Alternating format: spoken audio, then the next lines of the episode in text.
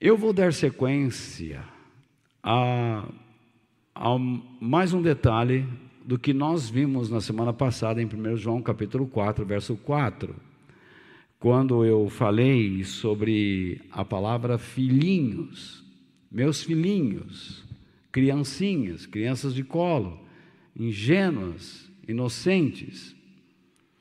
E hoje eu quero ir um pouco mais além. Eu quero tratar desse tema.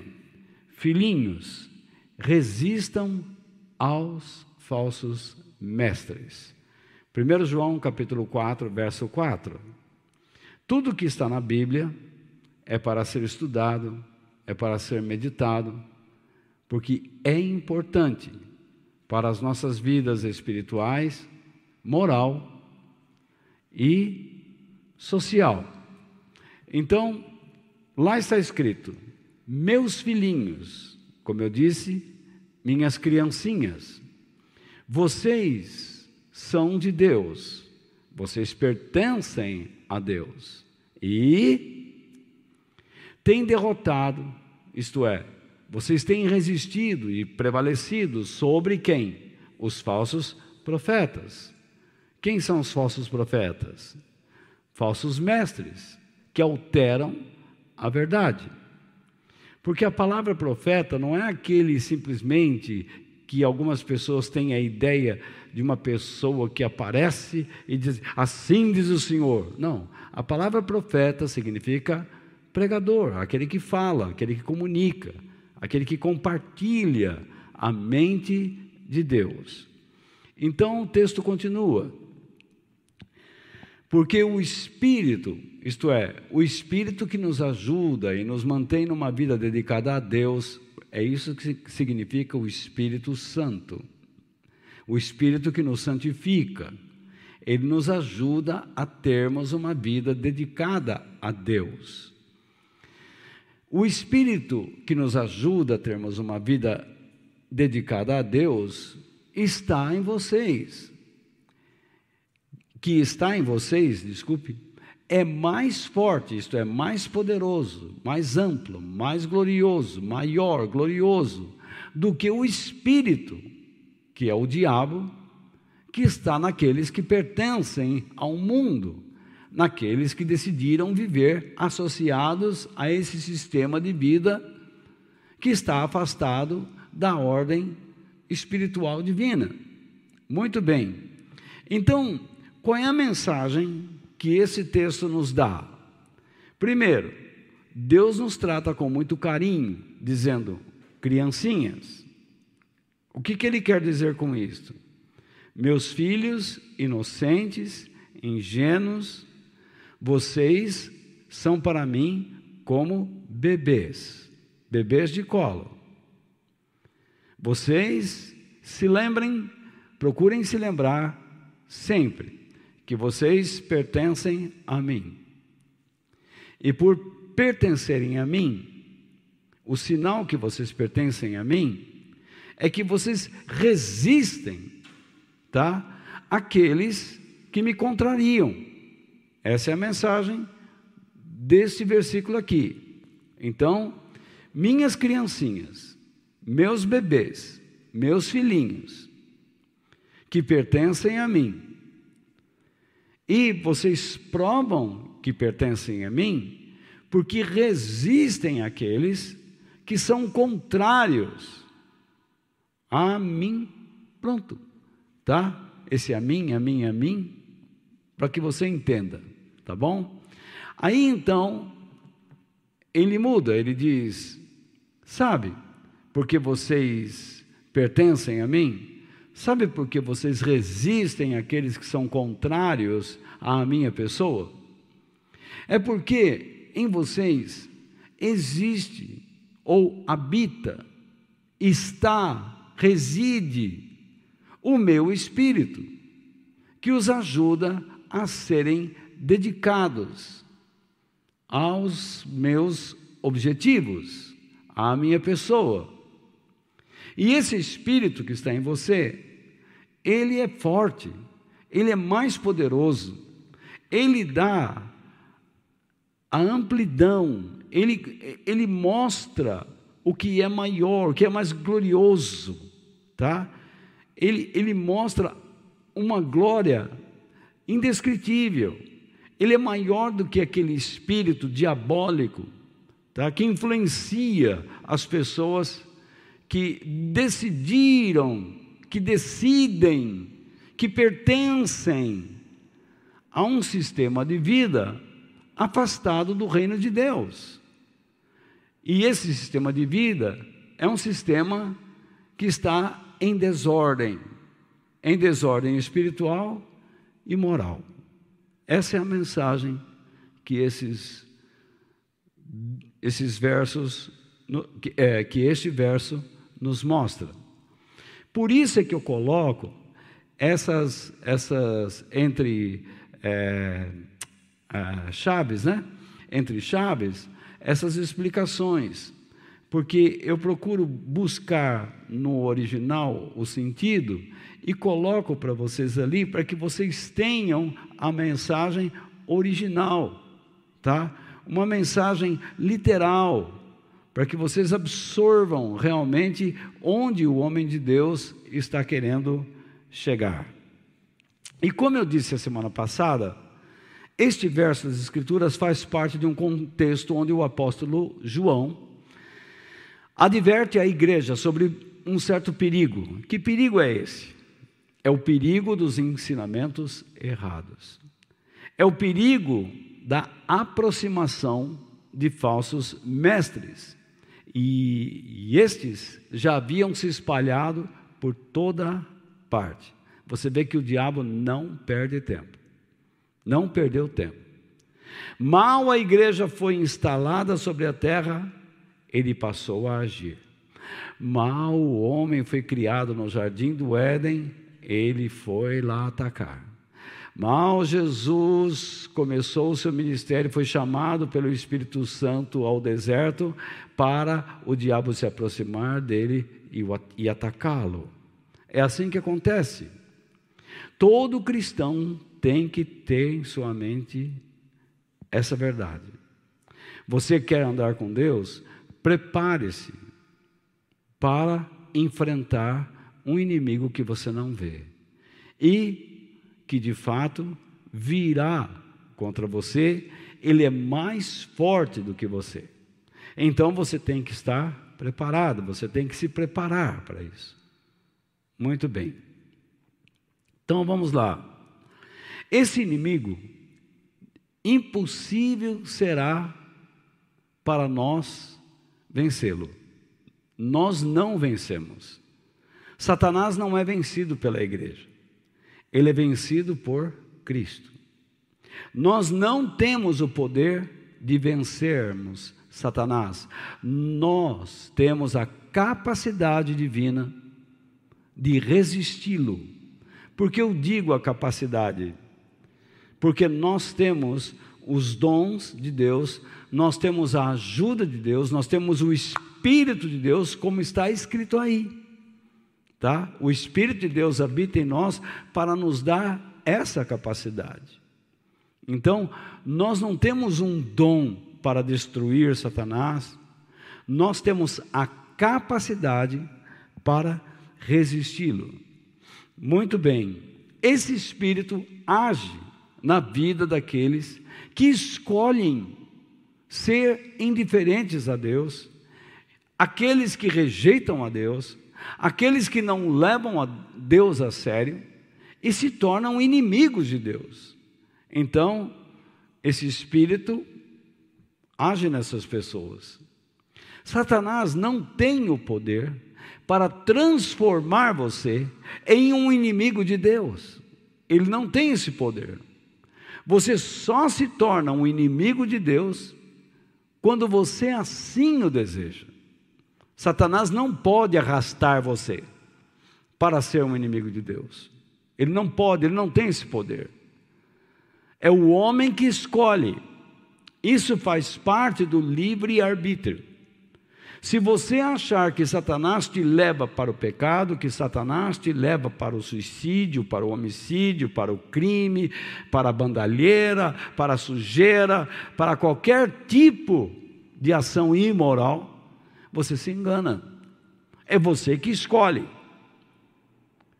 É ele, ele vem e te ataca, mas é você que deverá escolher o caminho em que deve andar. Então, como é importante, na atualidade, que os cristãos aprendam a resistir aos falsos mestres e aos seus ensinamentos falsos, a fim de permanecerem na sã doutrina, a qual os mantém numa comunhão sadia e equilibrada com Jesus e na verdade. Então, se nós estamos falando de uma vida de resistência, eu preciso dizer sobre a importância disto na atualidade. Há um tempo atrás, eu ensinei a vocês sobre algumas correntes filosóficas que ao longo do tempo vêm atacando a igreja. Mas hoje eu não quero mencionar essas correntes. Eu quero falar, vamos dizer assim, sobre os efeitos dessas ações filosóficas, o que elas têm produzido, como elas estão nos afastando da presença de Deus, deteriorando o nosso amor para com Deus, descaracterizando nossas vidas. Porque estamos vivendo uma fé que está perdendo a sua saúde. E quando eu falo fé, aqui eu estou falando de crença. Nós estamos vivendo um cristianismo que está perdendo a sua saúde. E nós estamos ficando desequilibrados. Nós estamos perdendo o equilíbrio nós estamos pendendo, manquitolando, nós estamos trupicando, nós estamos a ponto de tombar, de cair, e nós precisamos levantar, porque esta é a vontade de Deus. Mas para isso é necessário que nós sejamos educados, ensinados, treinados, doutrinados. Mas doutrinados no quê? Ah, mas eu tenho a Bíblia. Tem uma pessoa que vai lá em casa, mas quem é essa pessoa? O que ela te passa? Ah, eu vou nessa igreja, eu vou naquela, vou naquela, vou naquela. Tudo bem. Você faz o que você quiser. Mas eu sou contrário a isso. Você tem a sua igreja, Deus colocou você lá. O que você tem que fazer? Se Deus coloca, coloca você num lugar, você vai lutar pelas pessoas que estão ali, porque Deus não colocou você lá por acaso. Você se casou com essa mulher ou com esse homem, e agora você tem filhos. Por acaso você deixa a sua família para ficar na casa do João, da Antônia, do José, do Sebastião, você não faz isso, porque você termina o seu dia de atividades e vai para casa e você quer saber como está a sua família, como estão seus filhos, seus netos, sua esposa, seu marido. Você olha as contas, você zela por aquele lugar. Aquele lugar é o lugar onde Deus colocou você. Então para com essa história de que você acha que é que pertence ao corpo de Cristo e você pode estar em qualquer lugar. Não, Deus define a família onde você tem que estar, a fim de que você possa crescer naquele lugar e, e fortalecer pessoas ali também. Porque a maioria das pessoas que andam daqui para lá e de lá para cá, com certeza tem mentes confusas. Ouve muita coisa e acaba vivendo uma vida atrapalhada e no fim, no fim não sabe nem o que crê. Então, a primeira coisa, aceite ser educado pela sã doutrina, pois esta é a vontade de Deus. É a vontade de Deus que você seja educado pela sã doutrina. Por que Deus pede isto?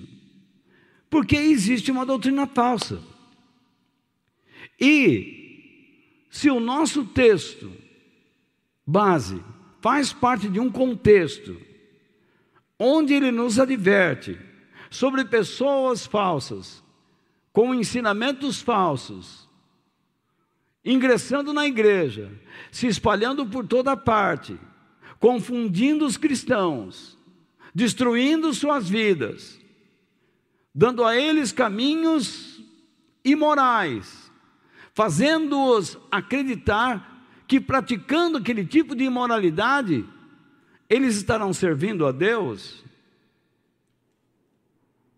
Então, nós precisamos ser educados sobre a verdade, porque uma mentira, ainda que ela seja um rabisco, é mentira. É a mesma coisa numa sentença. Outro dia eu brinquei aqui. E é verdade. Se eu disser a você, vamos comer gente, o que, que você entendeu? Vamos comer pessoas, vamos triturar essas pessoas, vamos comer gente. Mas se eu coloco, vamos comer, vírgula, gente, exclamação, o que, que eu estou dizendo? É hora de comer, pessoal. É hora de jantar, é hora de almoçar, é hora de lanchar, mudou a figura. Quando o diabo consegue colocar alguma sombra, tá?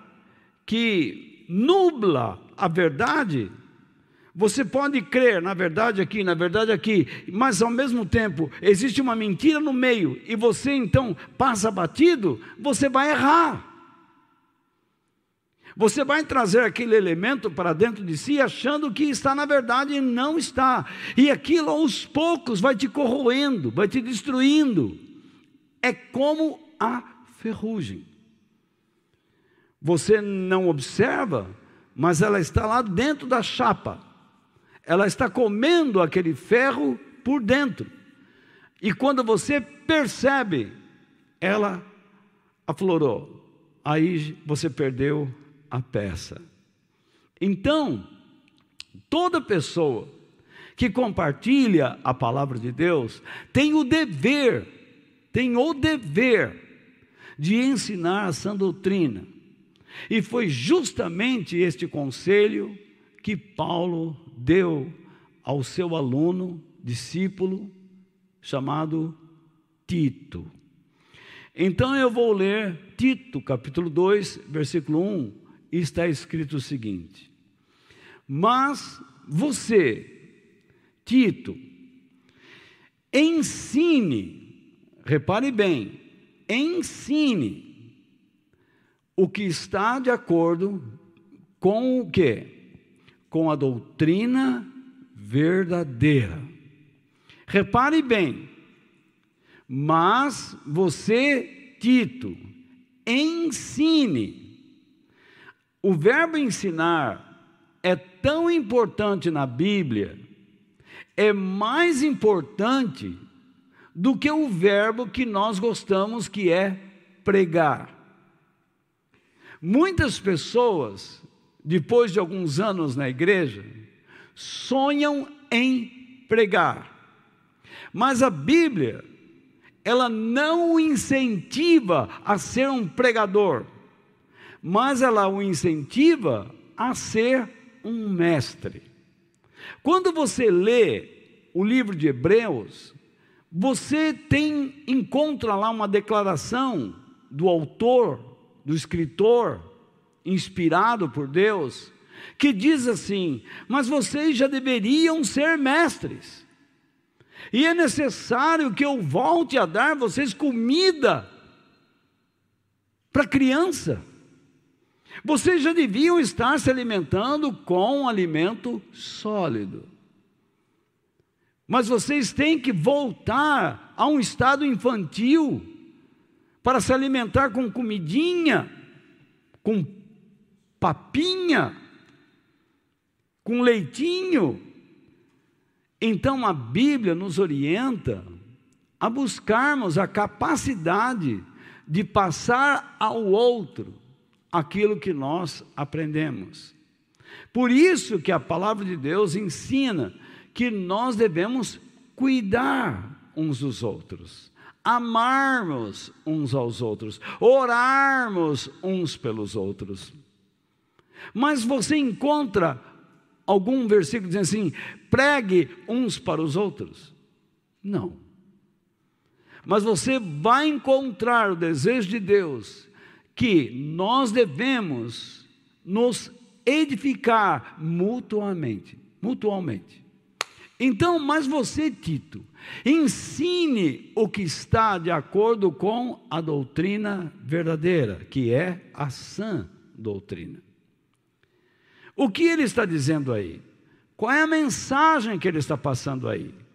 Tito, ensine ou eduque o povo de Deus segundo a sã doutrina. A doutrina verdadeira, sadia, de modo a produzir o que? Temor, boa saúde espiritual e moral, equilíbrio e pureza de coração. Aqui nós temos algumas pistas. Você pode pensar que esse texto, batendo o olho, não diz nada disso, mas é o que ele quer dizer. Em toda a sua profundidade, quando você escava esse texto, é isso que ele quer dizer. O objetivo do ensino é levar a pessoa a temer a Deus, primeira coisa, respeitar, baixar a cabeça, se humilhar, como eu falei domingo sobre o Rio Jordão, você, quando crê, quando você recebe a palavra de Deus, a primeira, primeira ação do Espírito de Deus não é fazer você subir, mas é descer, porque ninguém sobe se não morrer. Quando o apóstolo Paulo fala que nós vivemos pelo poder do Espírito da ressurreição, que nós temos o Espírito da ressurreição, significa que nós morremos para vivermos. Eu não sei se vocês podem entender, mas muitos cristãos não levam essa experiência a sério porque cristãos eles não são. Porque eles não morrem. Você só pode realmente pensar nas coisas dos céus se você morrer para os pensamentos da terra. Você só consegue permanecer na presença de Deus se você conseguir se desligar de si mesmo. Você só consegue meditar na palavra de Deus se você se desligar das suas diversões no celular, na televisão, no rádio, seja lá onde for.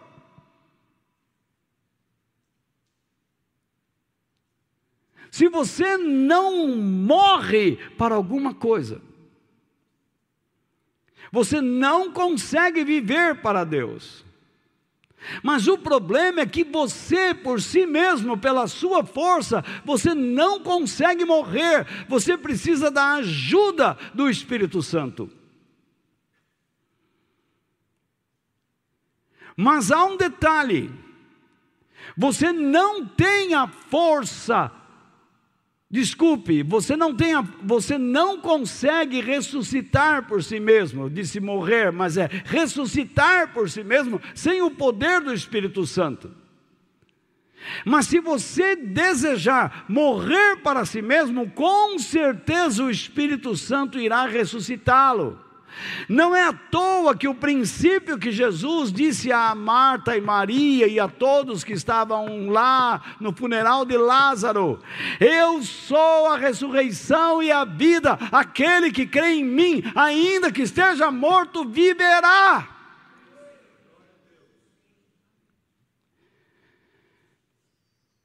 Então, ele produz temor boa saúde espiritual e moral. Sem essa doutrina você não sabe o que é espiritualidade. Você não entende o que é a moral, que é saúde moral. Sem a sã doutrina, você não se equilibra, você tomba, você cai. Você não consegue parar de pé. Sem a sã doutrina, você nunca verá a Deus, porque não conseguirá buscar pureza nas suas ações. Por isso, resista aos falsos mestres e aos seus ensinamentos, agindo com pureza de coração. Se a sã doutrina nos leva à pureza, é porque existe alguma ação que nos leva à impureza. E agora eu vou falar de um versículo que muitas pessoas não conseguem entendê-lo, e eu espero poder ajudá-lo.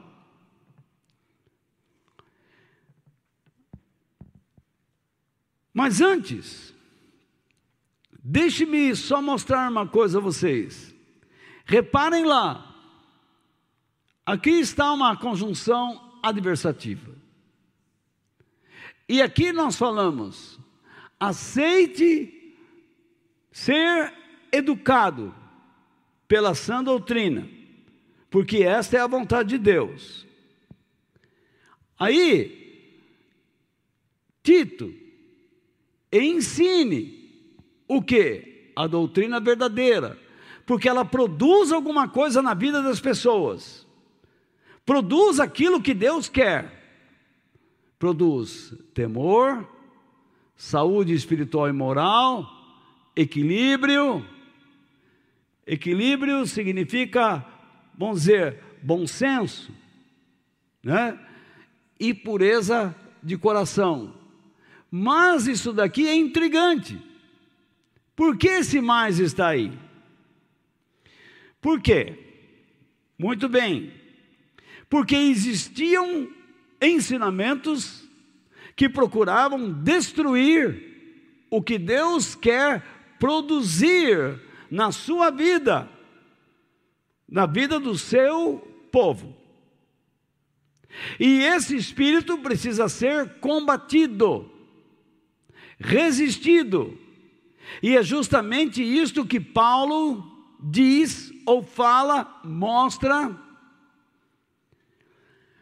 nos dois versículos anteriores a este, que estão no capítulo 1, versículos 15 e 16, que eu vou expor agora. Então ele diz: tudo é puro para os que são puros. Quando você lê isto ao pé da letra, tá? Parece que não tem problema. Você olha para alguma coisa impura e pode achar que é puro. Parece uma ideia um tanto relativista, não parece? Mas não é isso que Paulo está tentando dizer aí. Por isso que eu digo que existe uma guerra, porque essa é a tradução, porque aquela, aquela, aquela. Para mim, nenhuma tradução traduziu a Bíblia direito. Nenhuma. E por que Deus permitiu isso, Walter? Para você estudar. E para quem ensina, estudar, meditar, porque quando nós descobrimos estas coisas, Deus está nos chamando a atenção. Você diz, mas o que, que é? Quando você está lendo um texto, a primeira coisa que você faz é desistir. Ah, tá chato isso, não estou entendendo. Você desiste. Na verdade, você está desobedecendo Deus, porque quando você não entende aquilo, por alguma razão, é porque Deus está chamando a atenção para você parar ali, ler de novo. Leia de novo. Não entendeu?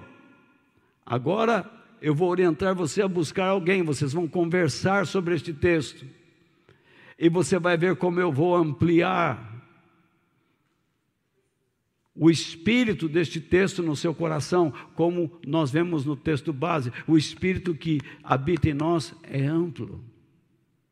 Jesus disse que a sua palavra é espírito e é vida. Quando eu entro na Bíblia, eu estou entrando em contato com o Espírito de Deus, com a vida de Deus.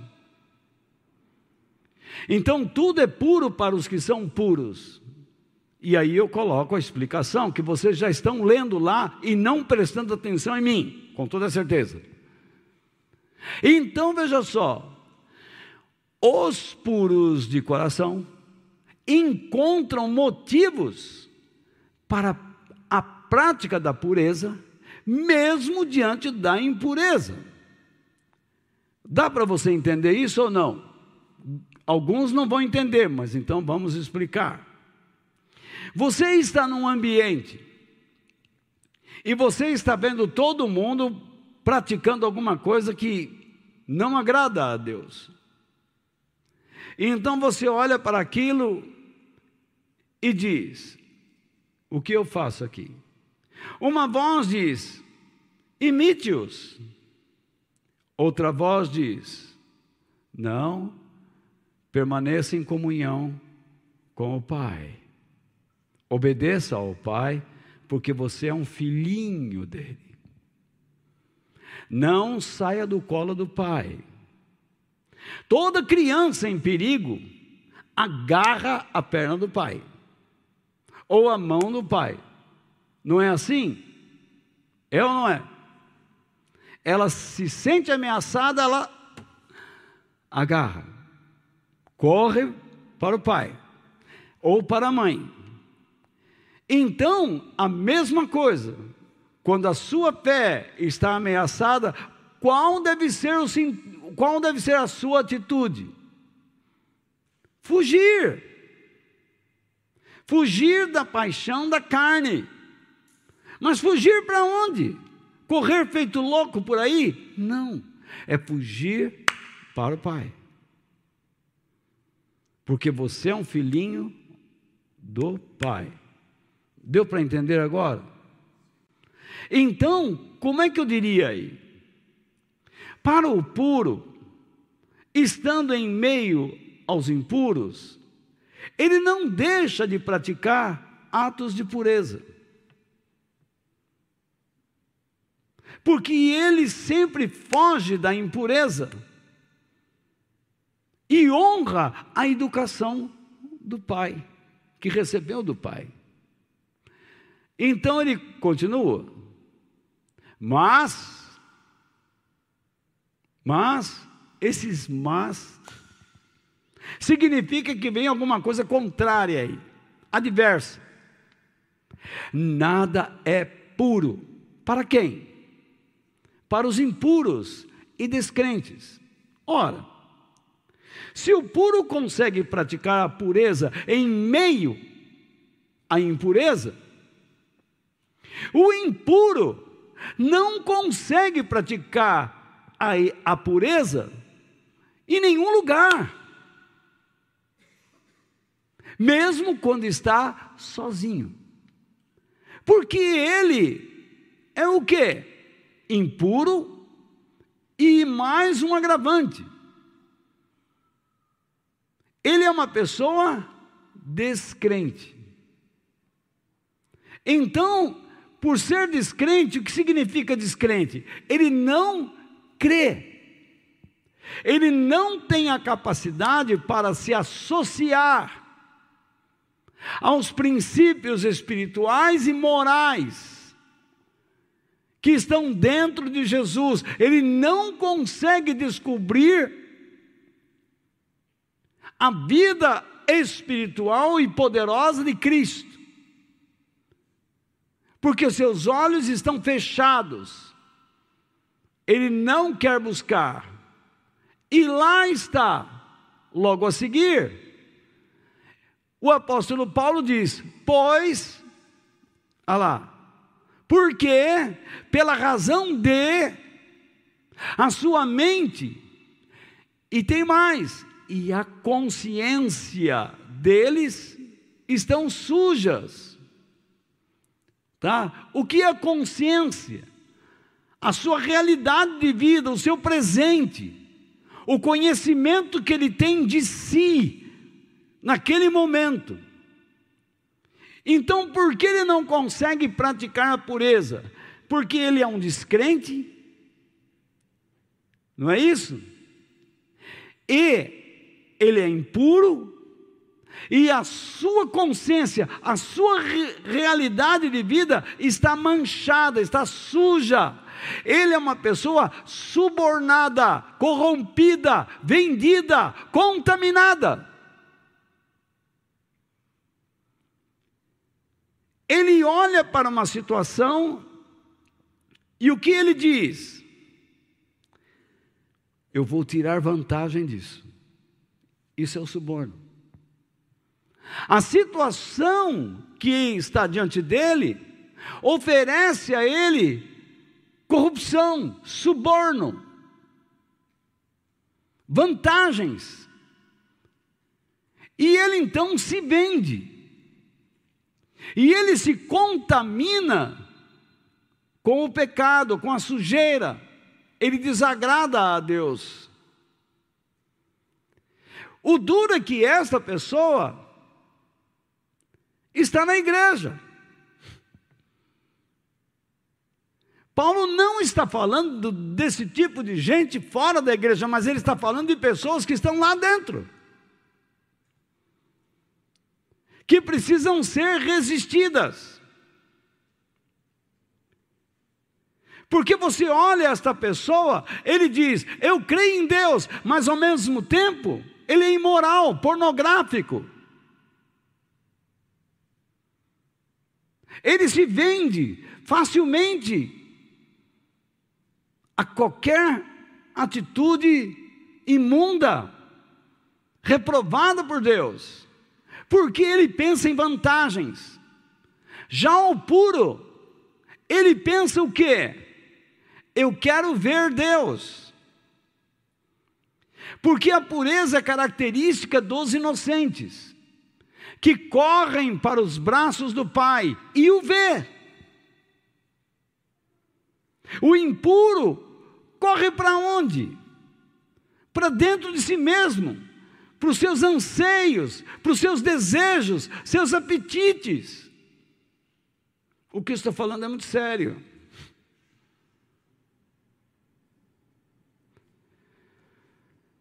Então, olha só, Paulo ainda diz: eles dizem o quê? Que conhecem a Deus. Eles afirmam terem conhecido a Deus. Eles afirmam que vivem para Deus. Mas, lá vem Paulo, mas o que eles fazem mostra que isso não é verdade. Porque eles não querem ver Deus, eles não querem ver Deus em suas vidas.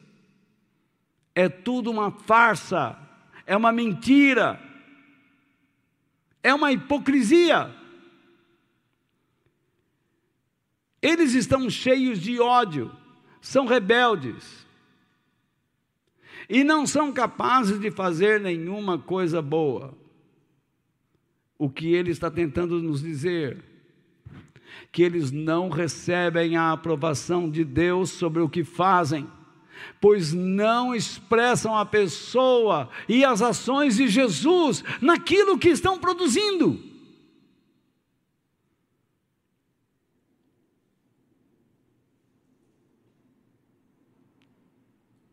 Se você maltrata uma pessoa, se você é uma pessoa perversa, Jesus agiu dessa maneira alguma vez? Não. Jesus não destrói as pessoas. Mas Jesus falou duro com as pessoas? Sim. Chamou-os até de filhos do diabo.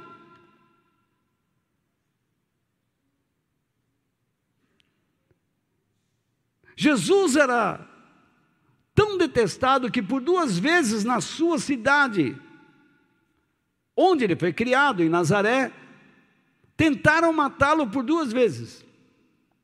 E ele escapou. Várias vezes ele estava pregando, e as pessoas armavam planos para pegá-lo em alguma armadilha. E ele escapava.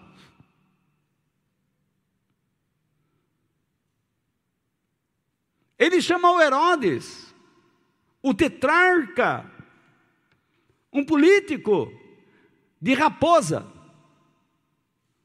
Ele jogou esse homem lá na sarjeta.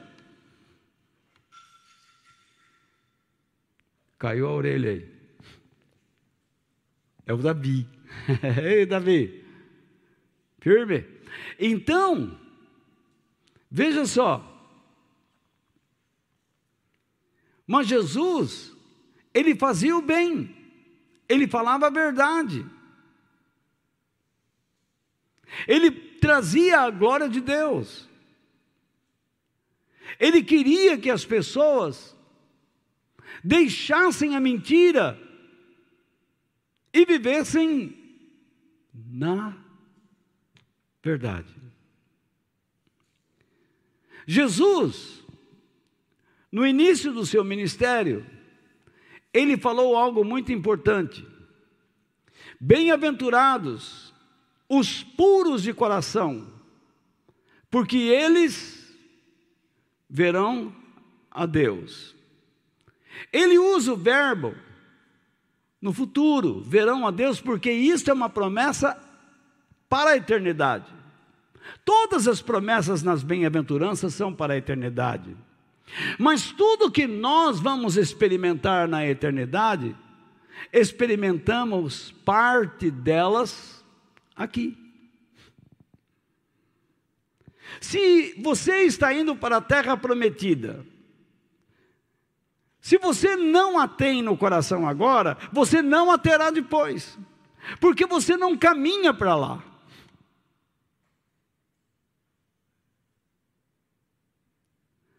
Se você não ama a sua igreja, para cá você não vem. Você vai para qualquer outro lugar, porque ela não está no seu coração. Jesus disse que o coração do homem está onde está o quê? O seu tesouro. Se o céu é um tesouro, você luta para ele, para ele. Se Jesus é um tesouro, você luta a fim de viver com Ele. Assim como a sua filha, seu filho, seu marido, sua esposa, sua família, seus netos. Se isto representa algo especial na sua vida, você vive para eles. Você se prepara para eles ainda que eles não devam tomar o lugar de Deus, você vive para eles. Vocês estão comigo ainda? Então veja bem, o que é ser puro de coração? Vamos entender algumas coisas. É a característica da pessoa que deseja pensar, ser e agir à semelhança de Jesus. Ela deseja isso. Esse cristão não pratica o que? A sua fé, a sua crença, misturando-a com elementos, práticas e costumes mundanos na sua devoção e serviço para o eterno. Pois a pureza divina não se mistura com a impureza mundana. Ele foge das influências mundanas e contaminantes, sujas, que querem comprá-lo, suborná-lo, corrompê-lo, dar a ele vantagens para que peque. Ele é como uma criancinha no colo do pai. creio que aí não existe muita dificuldade. Vamos para o outro texto. O puro age com inocência e ingenuidade. Aqui já é um detalhe que você precisa prestar atenção. E você viu isso na vida dos seus filhos, quando eles eram bem pequeninos. O puro age com inocência e ingenuidade. E por saber que é inocente e ingênuo em relação ao espírito do mundo, ele se dispõe a depender e seguir as instruções que lhe são dadas pelo Pai. Por mais sábio que você pensa que é, você não é. Não é à toa que o apóstolo Paulo diz: aquele que pensa estar de pé, cuide para que não caia. Vamos continuar. O seu desejo é honrar a educação que recebe do Eterno. E por isso ele examina todas as coisas e encontra motivos para praticar a vontade de Deus, a fim de agradá-lo. Ele sabe que, ao fazer a vontade de Deus, receberá plena satisfação. Isso está de acordo com o que Jesus ensinou no início do seu ministério Bem-aventurados que têm fome e sede de fazer a vontade de Deus, porque Deus os deixará plenamente satisfeitos. Então, a primeira coisa que eu tenho que entender, que uma criancinha, ela é inocente e ela é ingênua. Ela não tem base estrutura para lidar com aquilo que a assusta. Mas, por incrível que pareça, uma criança inocente, ingênua, ela é curiosa. E ela se aproxima facilmente do perigo antes de se assustar com ele. Quando você tem conhecimento, você pressente o perigo, você o vê de longe. Mas quando você não tem conhecimento, você anda lado a lado com ele, muito próximo a ele. E se você tiver pouco conhecimento, você se assustará com ele e fugirá para os braços do Pai. Ou então, será tarde demais. Você será tragado pelo mal, subornado. É isso que acontece na vida de muitos cristãos.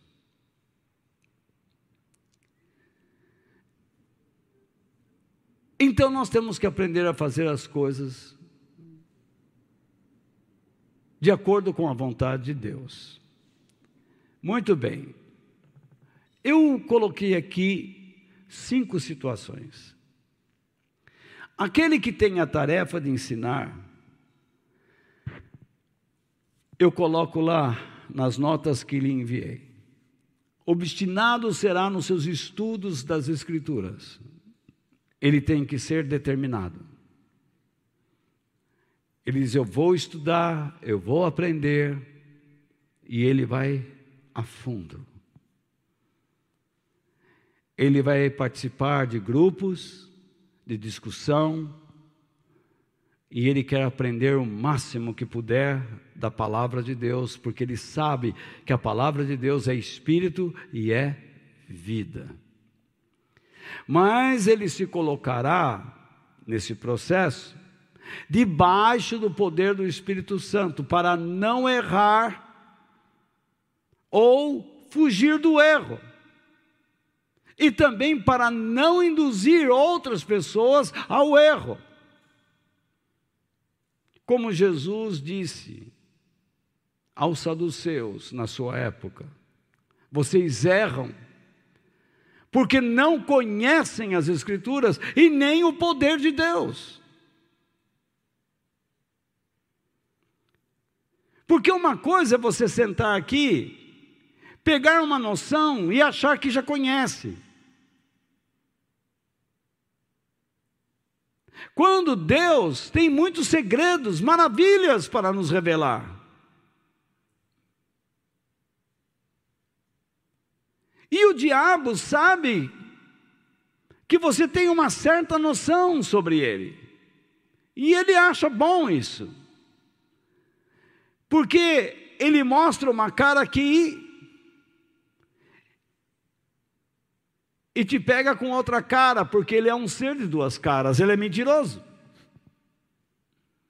Ele engana.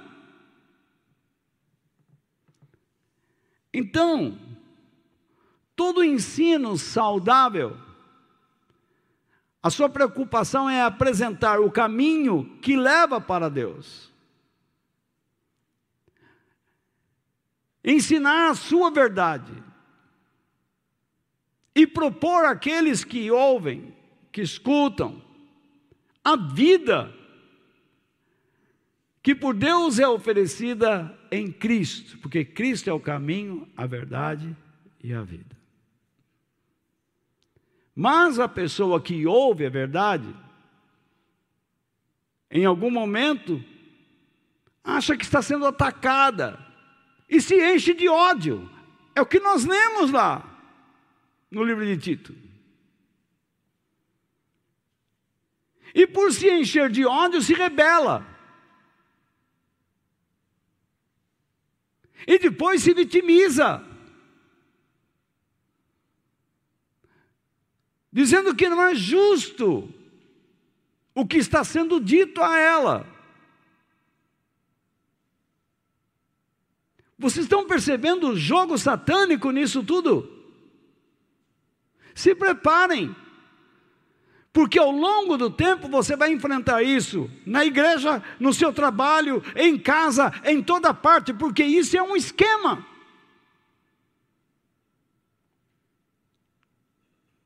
É um esquema satânico para dividir famílias, ambientes, relacionamentos, irmãos, marido e mulher.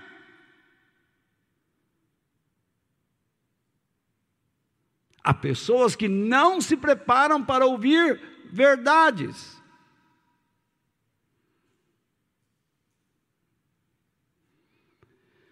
Aquele que tem a tarefa de tocar ou cantar, ele não imita músicos, cantores mundanos e nem animadores de auditório. Por quê? Porque, como eu tenho ensinado, a pessoa que está envolvida no serviço de Deus quer expressar a morte do eu e glorificar a vida e o poder do seu Senhor através da sua postura. Por isso que o louvor é chamado de sacrifício. Sacrifício de lábios que confessam o seu nome. Eu disse que a pureza não se mistura com a impureza. Se você quer louvar a Deus, cantar a Deus, imitando quem? Me dá um nome de um cantor aí. Eu não estou tão por fora desse negócio. Não quero pegar você, não. Tá bom, vou pegar um da velha guarda, vai. Frank Sinatra. Então você chega aqui e diz: My way. Pronto. E aí você faz a mesma pose do Frank Sinatra. Eu pergunto: você está louvando a Deus? Não. Não está. Se você vai tocar, seja guitarra, é, violão, é, bateria, é, contrabaixo, é, sopro, falei teclado, tudo vai, flauta, sopro, né? instrumentos de corda, de sopro, de eletrônicos, e você então diz: Eu quero aprender a tocar do jeito daquele fulano lá. E então você entra numa banda cristã e começa a se envolver pelo, pela personalidade de um mundano. Você não vai glorificar a Deus. Porque você está se exibindo. Um ministro de louvor que não leva as pessoas para dentro de Cristo, para onde, eles, onde ele as leva? Para sentimentos de alegrias. Então, ele se esforça para ver o auditório alegre. Se as pessoas aplaudem, se as pessoas dizem amém, glória a Deus, então ele diz assim: estou uh, acertando hoje.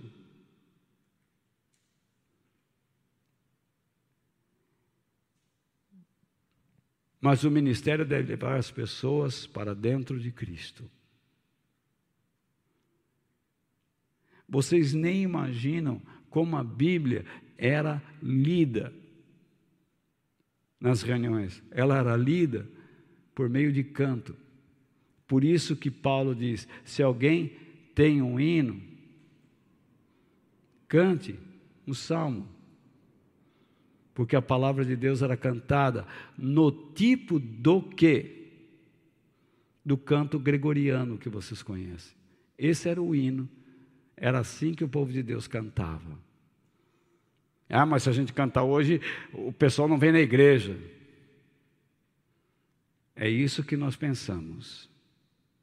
Ninguém está mandando cantar cântico gregoriano aqui, mas as pessoas têm que ter um mínimo de equilíbrio, porque a sã doutrina diz que ela vai te dar equilíbrio, bom senso. Não existe funk evangélico, punk evangélico. Isso é loucura, você está doido da cabeça. Nem rock pesado.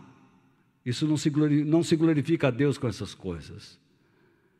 Tudo que dá ênfase à emoção, que altera a batida do coração do ser humano, destrói o verdadeiro louvor, leva as pessoas à dança. Isso não é bom. Ali está aquele que ora. Ele não ora segundo os padrões dos religiosos hipócritas que ficam como Jesus dizia, eles ficam em pé em praças públicas, orando para serem vistos e admirados pelas pessoas. Olha a oração. Você pede na hora do almoço para alguém orar, ele fica até o jantar orando.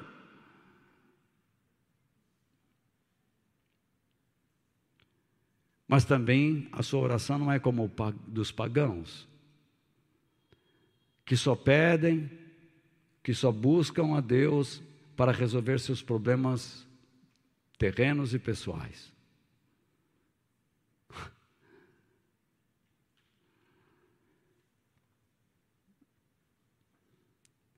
Nenhum e nem outro buscam a presença do Pai, nem a pessoa, nem os objetivos do Pai.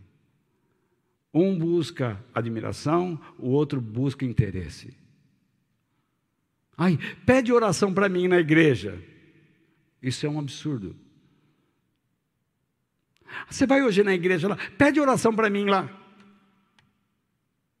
Por que você não ora? Onde você está? Aquelas caixinhas de oração, eu tenho horror aquilo. Aquilo engana as pessoas. Como é que o pastor pode pôr a mão em cima de um monte de papelzinho que não sabe nem o que está escrito ali?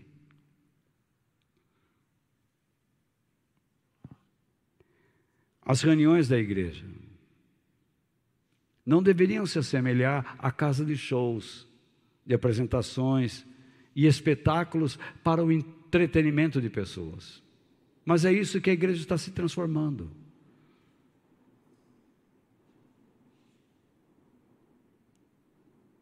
Ninguém quer saber de aprender a palavra de Deus, mas para isso nós fomos criados. Nós não fomos criados para nos exibir, mas para ensinar. Nós somos ensinados para ensinarmos. A minha vocação é ensinar um grupo maior e a sua vocação é ensinar um grupo menor.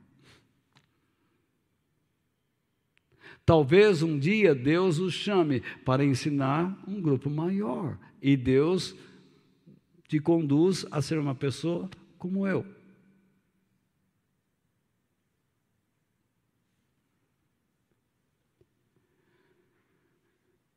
Quando uma igreja só se preocupa em dançar e pular e cantar e dar show, esse estilo de vida promove desvios dos propósitos de Deus e da verdadeira adoração. Sentir é mais importante do que crer.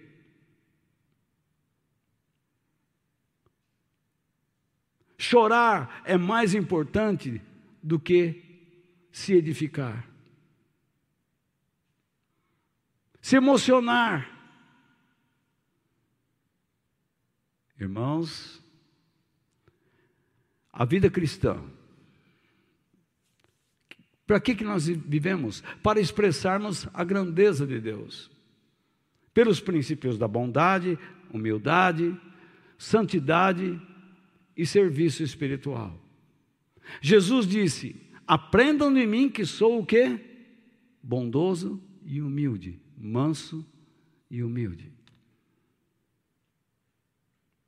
Sem santificação ninguém verá o Senhor. O apóstolo Paulo diz que nós devemos nos apresentar como sacrifícios vivos, Então, por que as coisas estão sendo feitas de um modo errado? Contrário ao que Deus nos ensinou. A razão é que nós estamos contaminados. Se eu fizer as coisas do jeito de Deus, qual é a vantagem? Eu vou ter dinheiro, por isso que muitas pessoas que estão pregando em rádio, televisão, nas mídias, mentem para as pessoas e pedem dinheiro toda hora e prometem muito. Usam métodos próprios. Porque eles querem vantagem. São pessoas contaminadas, contaminando outras pessoas, mentindo para elas.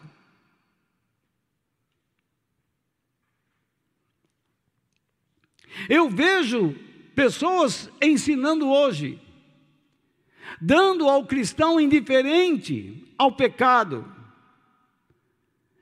que se afastou de uma vida fervorosa, que sequer se preocupa com a vida eterna, dizendo a esta pessoa que Deus é complacente a esse estado de coisas, que Deus aceita isso. Porque Deus sabe, Deus sabia que ele ia ser assim. Isso é mentira. E se você continuar andando com pessoas assim, você vai se tornar igual a ele. Porque você pensa que pode dobrar o diabo. Você não pode dobrar quem não se cansa de fazer o mal.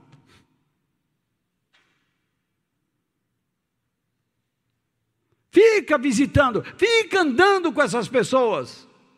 E já já, sem que você perceba,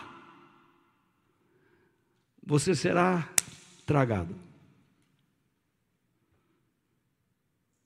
Tem tanta gente para você cuidar, tanta gente para você fortalecer, e você só procura o que é errado.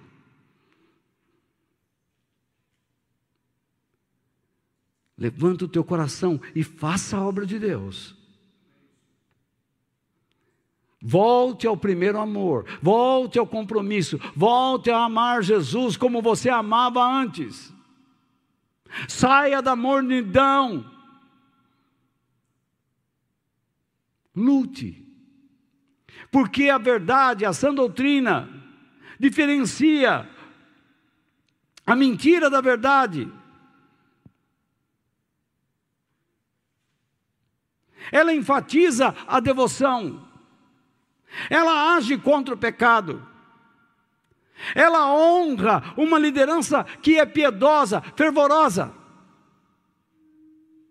Ela desmascara os falsos mestres. Eles não aguentam ficar num ambiente onde a verdade é ensinada. Isso gera ódio neles, vontade de dividir, vontade de se afastar.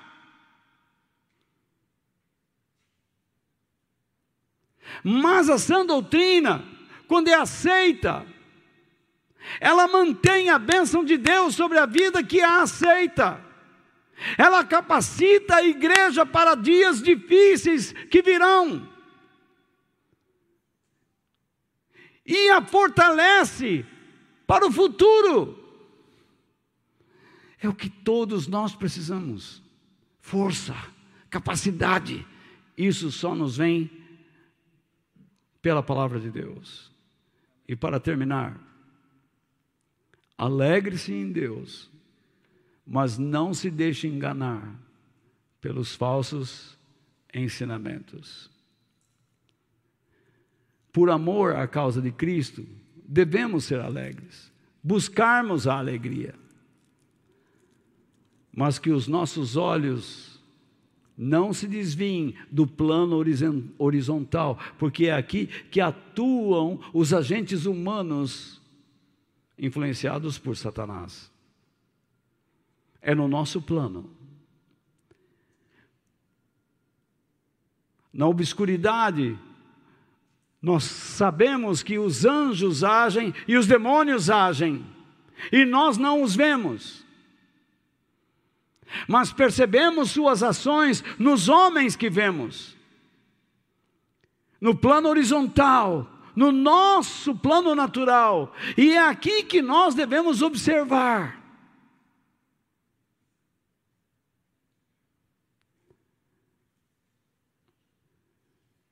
E aqui é que está o nosso combate.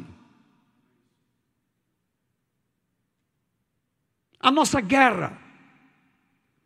Jeremias, lá no passado, disse: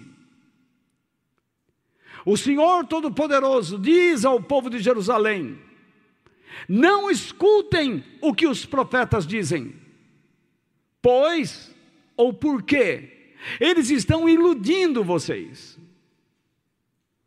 com falsas esperanças. Não, vai dar tudo certinho. Vocês não imaginam, Deus ama vocês. Mas Deus estava dizendo: Eu vou mandar vocês para a Babilônia. Dizem coisas que eles mesmos inventam, e não aquilo que eu falei.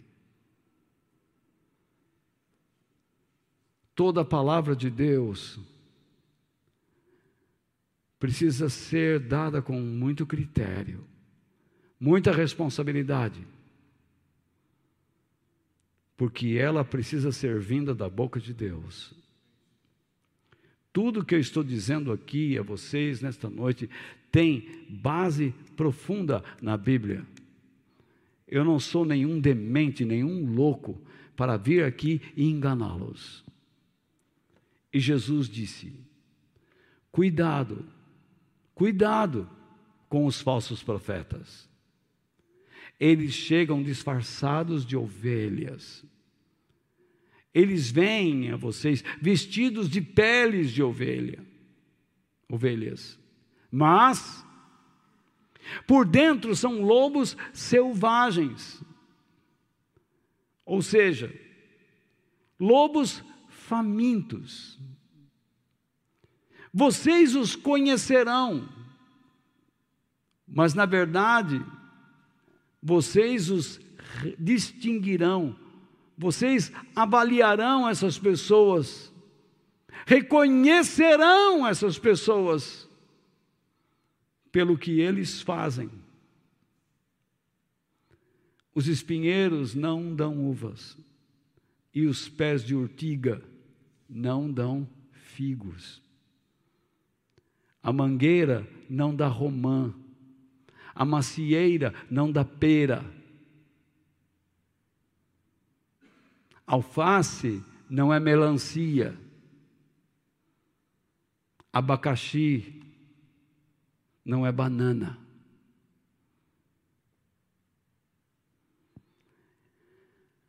A verdade, às vezes, irmãos, nos provoca alguma dor, mas essa dor momentaneamente é preferível do que sofrer a morte eterna por não termos resistido à mentira. Lute para se manter na verdade. Resista falsos ensinamentos. Não fique achando, não, mas ele, isso, isso aí dá para levar. Não dá para levar, não. O que Deus diz que é, é. O que não é, não é. Não fique pensando que, ah, mas lá também fala de Jesus. Ele também ama Jesus. Como? Mostre os frutos. Mostre a capacidade, mostre os dons. Enxergue. espero que tenha sido uma bênção para você. Que Deus nos abençoe. Que Deus possa abrir nossos olhos para que nós amemos mais a Ele. Em nenhum momento o Espírito de Deus o trouxe aqui para condená-lo mas para levá-lo ao fundo, a fim de que você reflita e diga: Senhor, eu não quero ficar na região da morte, eu quero ir para a vida. Então, da mesma forma, ele te puxa para o alto. Mas você tem que decidir. Eu sou a ressurreição e a vida. Aquele que crê em mim, ainda que esteja morto, viverá.